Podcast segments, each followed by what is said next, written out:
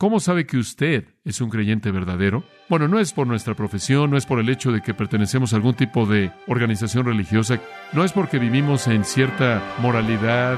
La manera en la que usted sabe que alguien es un cristiano es por el corazón.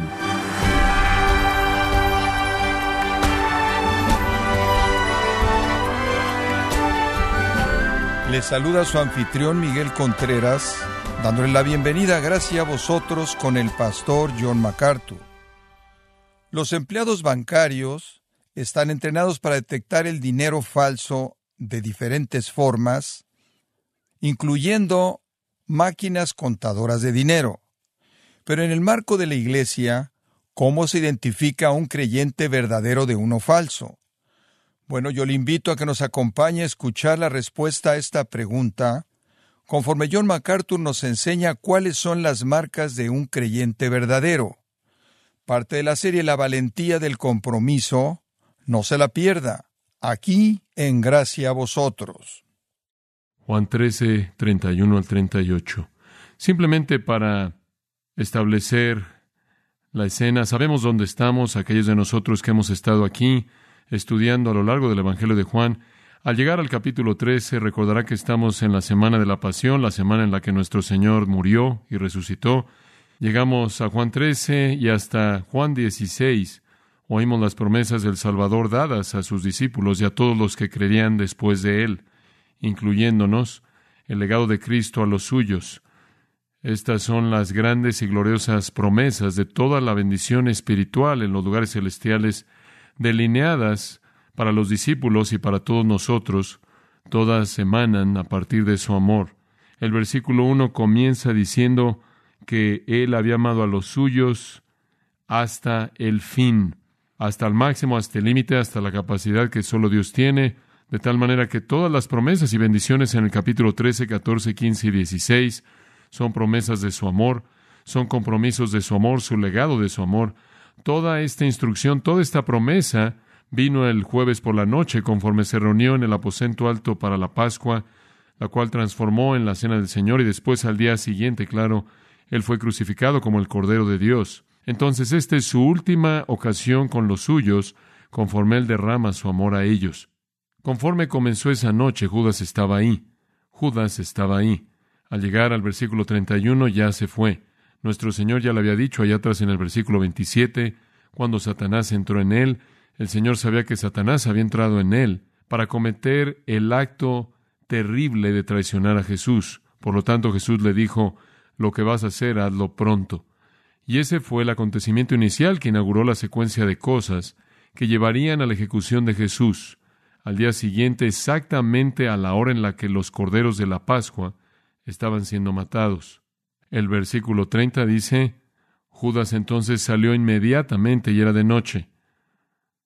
Era noche en el sentido físico, era noche en el sentido espiritual y será noche en el sentido eterno, porque Él se ahorcaría a sí mismo y se despedazaría en las rocas unas cuantas horas después.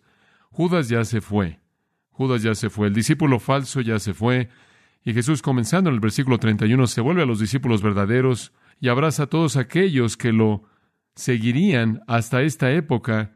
Y Él viene y hace estas promesas increíbles. Todo comienza en el versículo 31 y lo leeremos, ese texto maravilloso hasta el final del capítulo. Entonces, cuando hubo salido, dijo Jesús, ahora es glorificado el Hijo del Hombre, y Dios es glorificado en él. Si Dios es glorificado en él, Dios también le glorificará en sí mismo, y enseguida le glorificará. Hijitos, aún estaré con vosotros un poco. Me buscaréis, pero como dije a los judíos, así os digo ahora a vosotros. A donde yo voy, vosotros no podéis venir. Un mandamiento nuevo os doy, que os améis unos a otros, como yo os he amado, que también os améis unos a otros.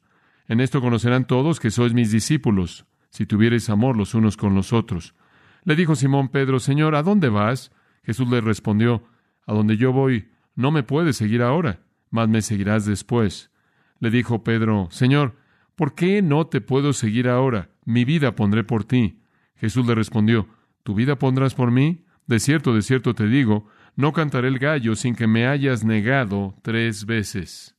Al ver este texto, quiero extraer de este texto las marcas de un discípulo fiel.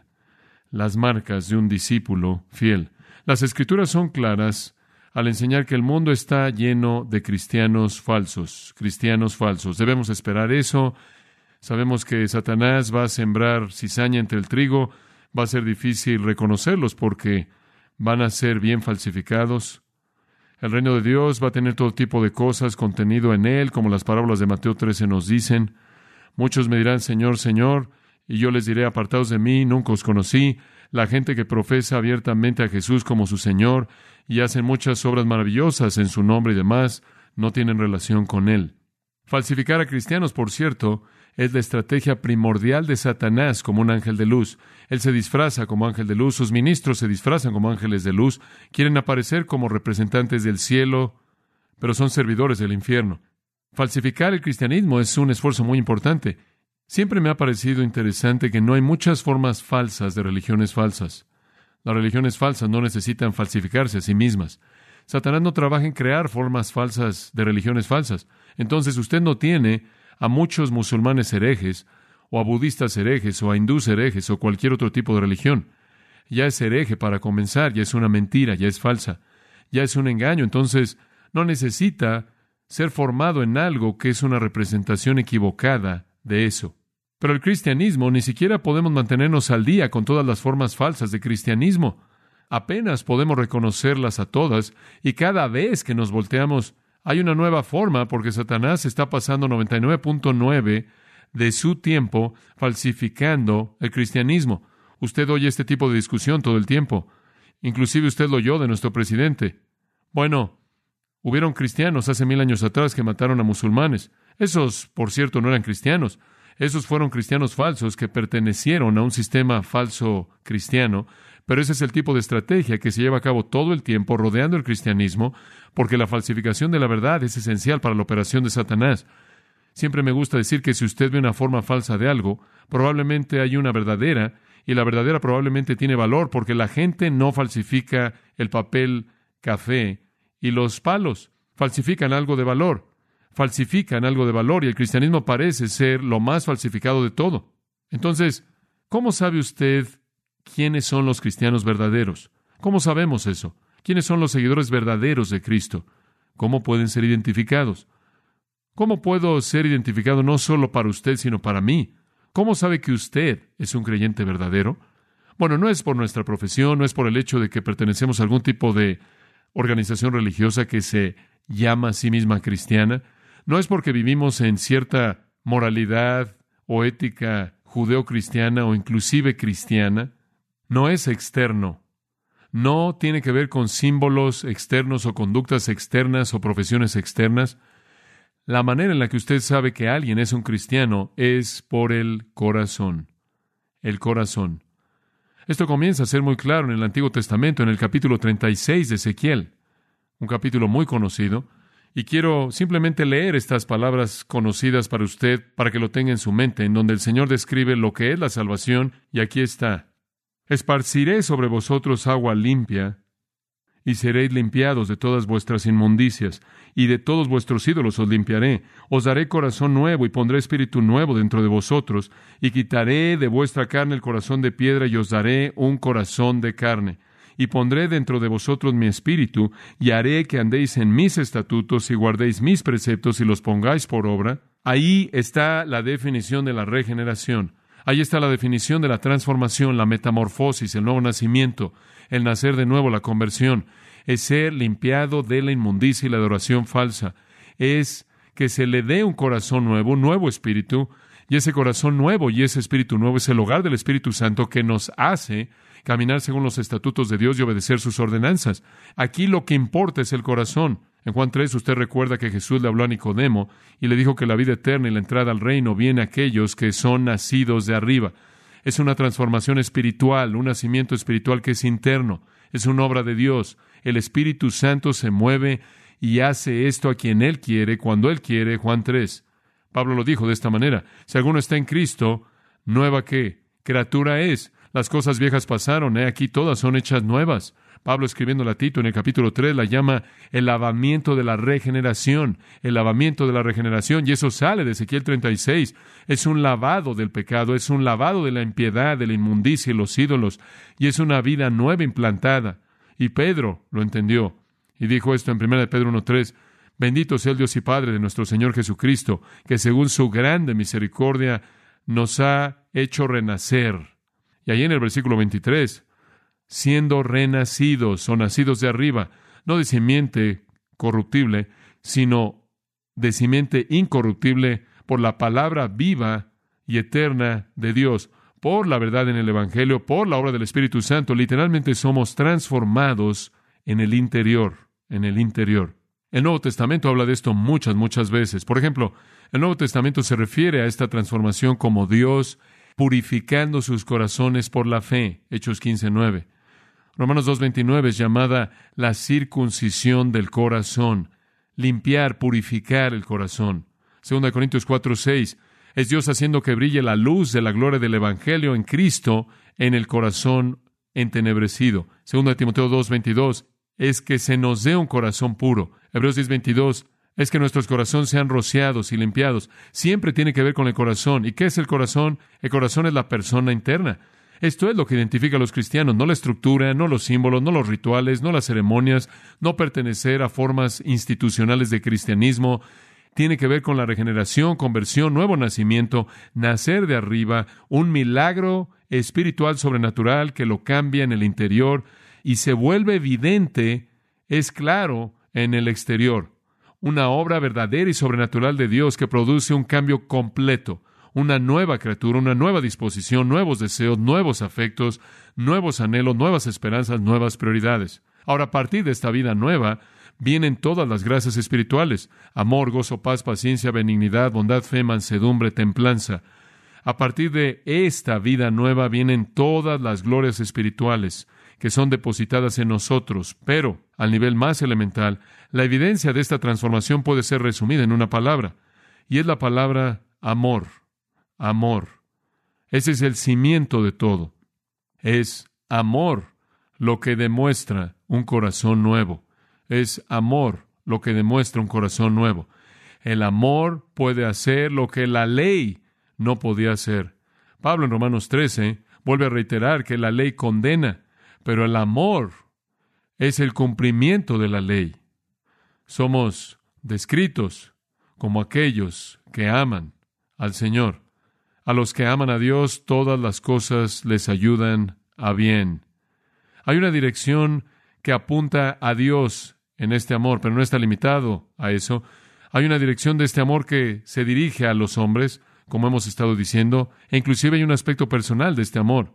De nuevo, los discípulos falsos algunas veces son difíciles de detectar porque quizás tienen una moralidad visible, tienen algo de conocimiento, y hablan de hechos bíblicos y tienen información bíblica y se apegan o se involucran en algunas formas de cristianismo, pero lo que estamos buscando al identificar a un creyente verdadero es amor, amor manifiesto, porque esa es la evidencia de un corazón transformado. Sin ese amor, es obvio que no hay transformación.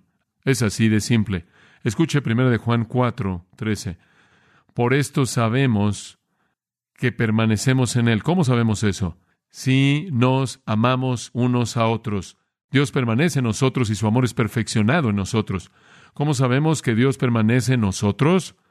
Si amamos, si amamos. Ahora, ese amor en nuestro texto va en tres direcciones. Va hacia nuestro Señor, va hacia otros y tiene un componente personal. Ahora recuerde, Todas las promesas de Juan 13 al 16, e inclusive la oración de Juan 17, están simplemente cargadas de amor. De hecho, la palabra amor es repetida una y otra y otra vez a lo largo de todos estos capítulos. Todas las promesas del Señor fluyen de su amor a nosotros y producen en nosotros amor que le corresponde. Él derrama su amor en nuestros corazones, Romanos 5, 5, y somos conocidos por nuestro amor. El Señor nos da un legado de amor, nos da todas las glorias de su amor, estas únicamente son para aquellos a quien Él ama eternamente y correspondemos a ese amor. Nosotros le amamos a Él, ¿por qué? Porque Él nos amó primero. Entonces el discípulo genuino no solo es conocido porque Él ha sido librado del error a la verdad, porque Él ha sido librado de las tinieblas a la luz de Satanás, a Dios del pecado, a la justicia, sino que el creyente verdadero es conocido porque él ha sido librado del odio al amor. Dices, espera un momento, ¿qué quieres decir odio? ¿Quieres decir que los incrédulos odian? Sí, sí, odian a un grado u otro. ¿Qué es lo que odian? Odian a Dios, odian a Cristo, odian el Evangelio, odian la Biblia. Jesús dijo eso, Juan 15, en esta ocasión misma, en el versículo 18, si el mundo os aborreciere, sabéis que me ha aborrecido a mí antes de que os aborreciera a vosotros. Si fueres del mundo, el mundo amaría lo suyo. Pero debido a que no sois del mundo, sino que yo os escogí del mundo, debido a esto el mundo os aborrece. Simplemente así es. Odian, odian las cosas de Dios. Ahí en el versículo 25 él dice, me aborrecieron, sin causa me aborrecieron. No hay razón para este odio. Este odio está encerrado en su naturaleza caída, está encerrado en la depravación. Hay un odio hacia Dios y un odio hacia Cristo y un odio hacia el Evangelio y un odio hacia las Escrituras. Una de las cosas que sucede en la salvación, y es una realidad dominante, es que de pronto lo que usted aborrecía ahora lo ama. Ama a Dios, ama su palabra, ama a los suyos. Y a usted le encanta serle a Él. Estas son las dimensiones del amor derramado en el corazón por el Espíritu Santo. Ahora regresemos a ver estos tres aspectos del amor. Número uno, un creyente verdadero es identificado por amor, por la gloria de su Señor. Vimos eso en los versículos 31 al 33, amor por la gloria de su Señor. Vimos eso a detalle, no voy a regresar, simplemente mencionar que el Señor quiere que estos discípulos que están discutiendo, que están debatiendo acerca del hecho de que quieren estar a su derecha y a su izquierda y quién va a ser el mayor en el reino, y simplemente están cargados de orgullo egoísta buscando sus intereses personales, y es bastante nauseabundo eso, y se ha estado llevando ya por mucho tiempo. Nuestro Señor quiere darles una redirección y entonces les dice, miren, versículo 31, ahora el Hijo de Dios es glorificado y Dios es glorificado en él. Si Dios es glorificado en él, Dios también se glorificará en sí mismo y lo glorificará inmediatamente. Tienen que quitarse los ojos de sus propias metas, su propia ambición, sus propios deseos, y tienen que comenzar a pensar en la gloria de su Señor. ¿Entienden? Sé que no les gusta que me voy, sé que esto los turba. Juan 14.1, dejen de dejar que su corazón esté turbado. Versículo 27, mismo capítulo, al final del versículo, no dejen que su corazón se turbe, no teman. Y más conversaciones se llevaron a cabo esa noche acerca de, no queremos que te vayas, ¿a dónde vas? No sabemos a dónde vas, ¿por qué no podemos venir? Tienen que quitar su enfoque de sus posiciones en este reino a mi gloria. Ahora es el momento para que yo sea glorificado, ahora es glorificado el Hijo del Hombre, Ve a la cruz, Él es glorificado en la cruz, ahí es donde Él despliega su gloria. Sí, Él fue glorificado, claro, en su transfiguración de una manera, pero no fue ahí en donde Él dijo, ahora es glorificado el Hijo del Hombre. Él fue glorificado en su bautismo, pero no fue ahí que Él dijo, ahora el Hijo del Hombre es glorificado. Es aquí en la cruz que el Hijo del Hombre es verdaderamente glorificado, porque Él logra la redención para todos los que jamás creerían a lo largo de toda la historia humana este es su acto más grande de gloria. No solo eso, Dios es glorificado en la cruz porque Dios muestra todos sus atributos. Todo desde el amor de Dios a la justicia de Dios, todo desde la misericordia de Dios y la gracia a la justicia de Dios, todo desde su perdón a su ira, todo está ahí. Además, una tercera cosa, Dios va a glorificarlo inmediatamente, lo cual significa que tienen que entender que no solo la cruz va a glorificarme y la cruz va a glorificar al Padre, sino que cuando se acabe del otro lado, Dios me va a glorificar a mí inmediatamente por la resurrección, ascensión, exaltación, glorificación, coronación. Tienen que dejar que esto suceda. Necesitan enfocarse en mi gloria venidera. Hijitos, versículo 33. Aún estaré con vosotros un poco me buscaréis, pero como os dije a los judíos, lo hizo dos veces. Así os digo ahora vosotros, a donde yo voy vosotros no podéis venir. No ahora, ahora no, ahora no. Allá abajo en el versículo 36 él dijo, vendrán después. De hecho, en el 14 él dice, voy a preparar qué? Lugar para vosotros. Es temporal. Para los judíos es para siempre. Ustedes nunca vendrán a donde yo voy. Para ellos, temporal. No se aferren a mi humillación. No se aferren a mi humillación. ¿Se acuerda cuando él dijo, eh, no te aferres a mí en el huerto a la dama que se aferró a sus pies. Debo ir a mi Padre. No puedes mantenerme aquí. Es tiempo para mi gloria. Treinta y tres años es suficiente. Es tiempo para mi gloria. Y simplemente explico un punto aquí. Lo hicimos la semana pasada. Usted puede identificar un creyente verdadero porque el objeto de su amor es la gloria de su Señor.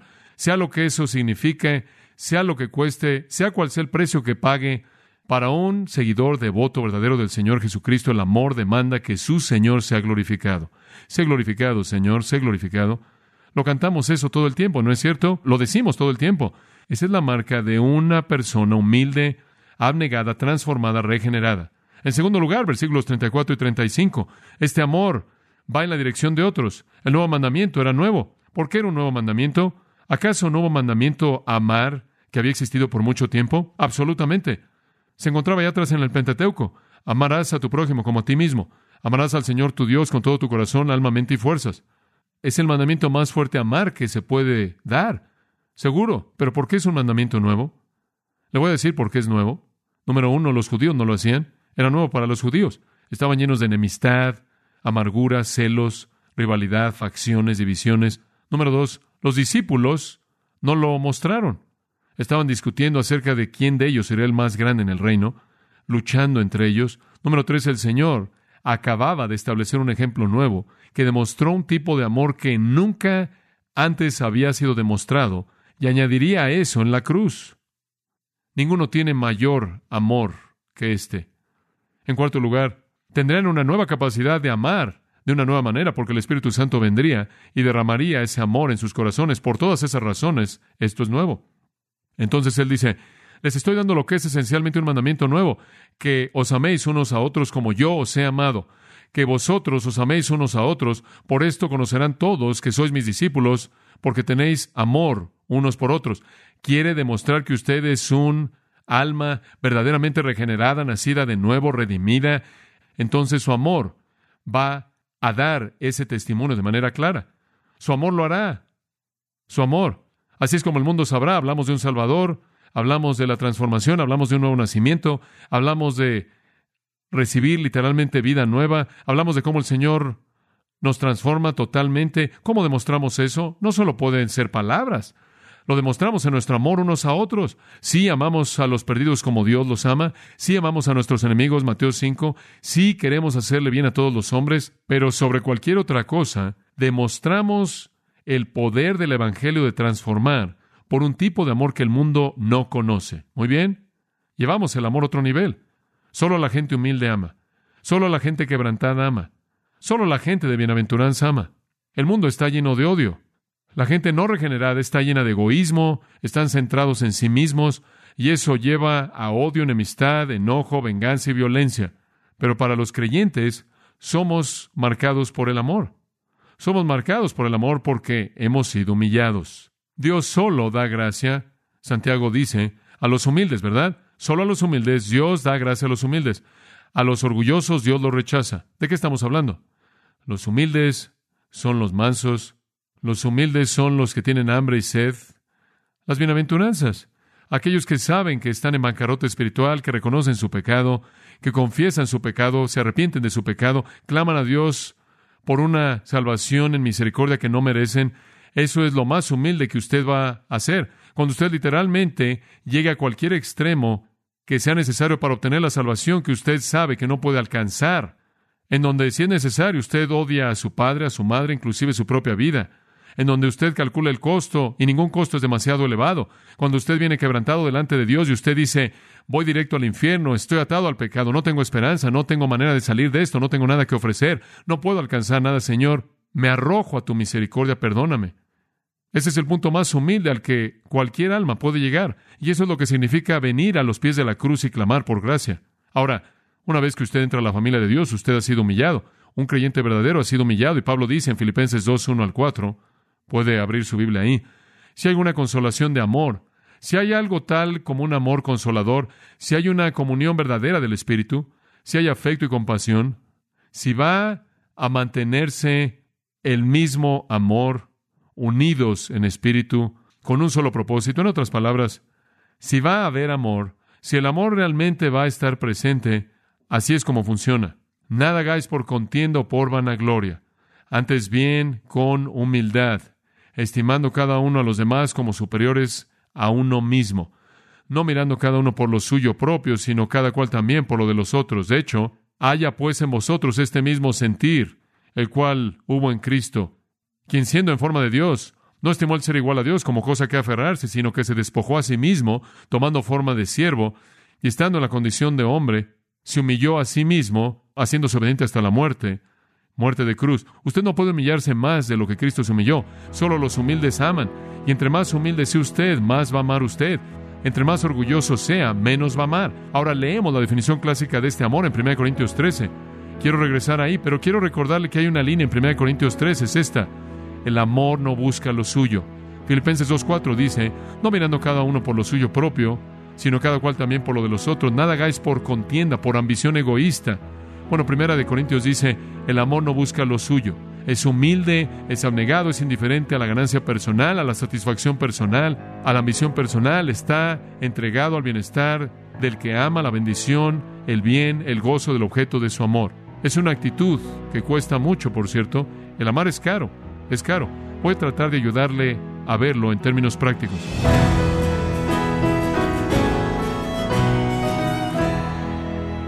John MacArthur nos enseñó que lo que identifica al verdadero creyente es la regeneración que el Espíritu Santo produce en su vida.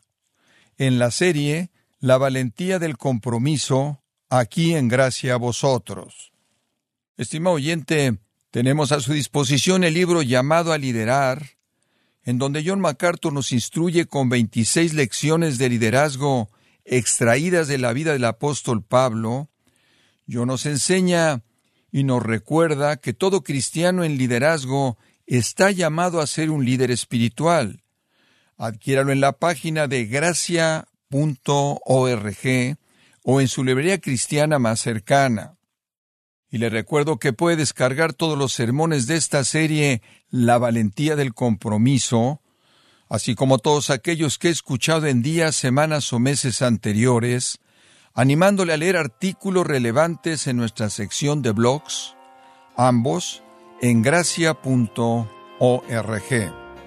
Si tiene alguna pregunta o desea conocer más de nuestro ministerio, como son todos los libros del pastor John MacArthur en español, o los sermones en CD que también usted puede adquirir, escríbanos y por favor mencione la estación de radio por medio de la cual usted nos escucha en gracia a vosotros. Es importante conocer no solo el país y ciudad de donde usted nos escucha, sino también la radio. Para quienes contactan nuestro ministerio por primera vez, pueden solicitar una copia del mensaje de promoción sin costo alguno, un mensaje por oyente únicamente. Si usted vive en los Estados Unidos o Puerto Rico, escríbanos a Gracia Vosotros, P.O. Box 4000, Panorama City, California 91412. O puede escribirnos a través del siguiente correo electrónico radio arroba gracia.org. En nombre del pastor John MacArthur, de nuestra asistente administrativa Jessica Fonseca y del personal, le damos las gracias invitándole para que nos acompañe en la próxima edición y juntos continuar desatando la verdad de Dios un versículo a la vez en gracia a vosotros.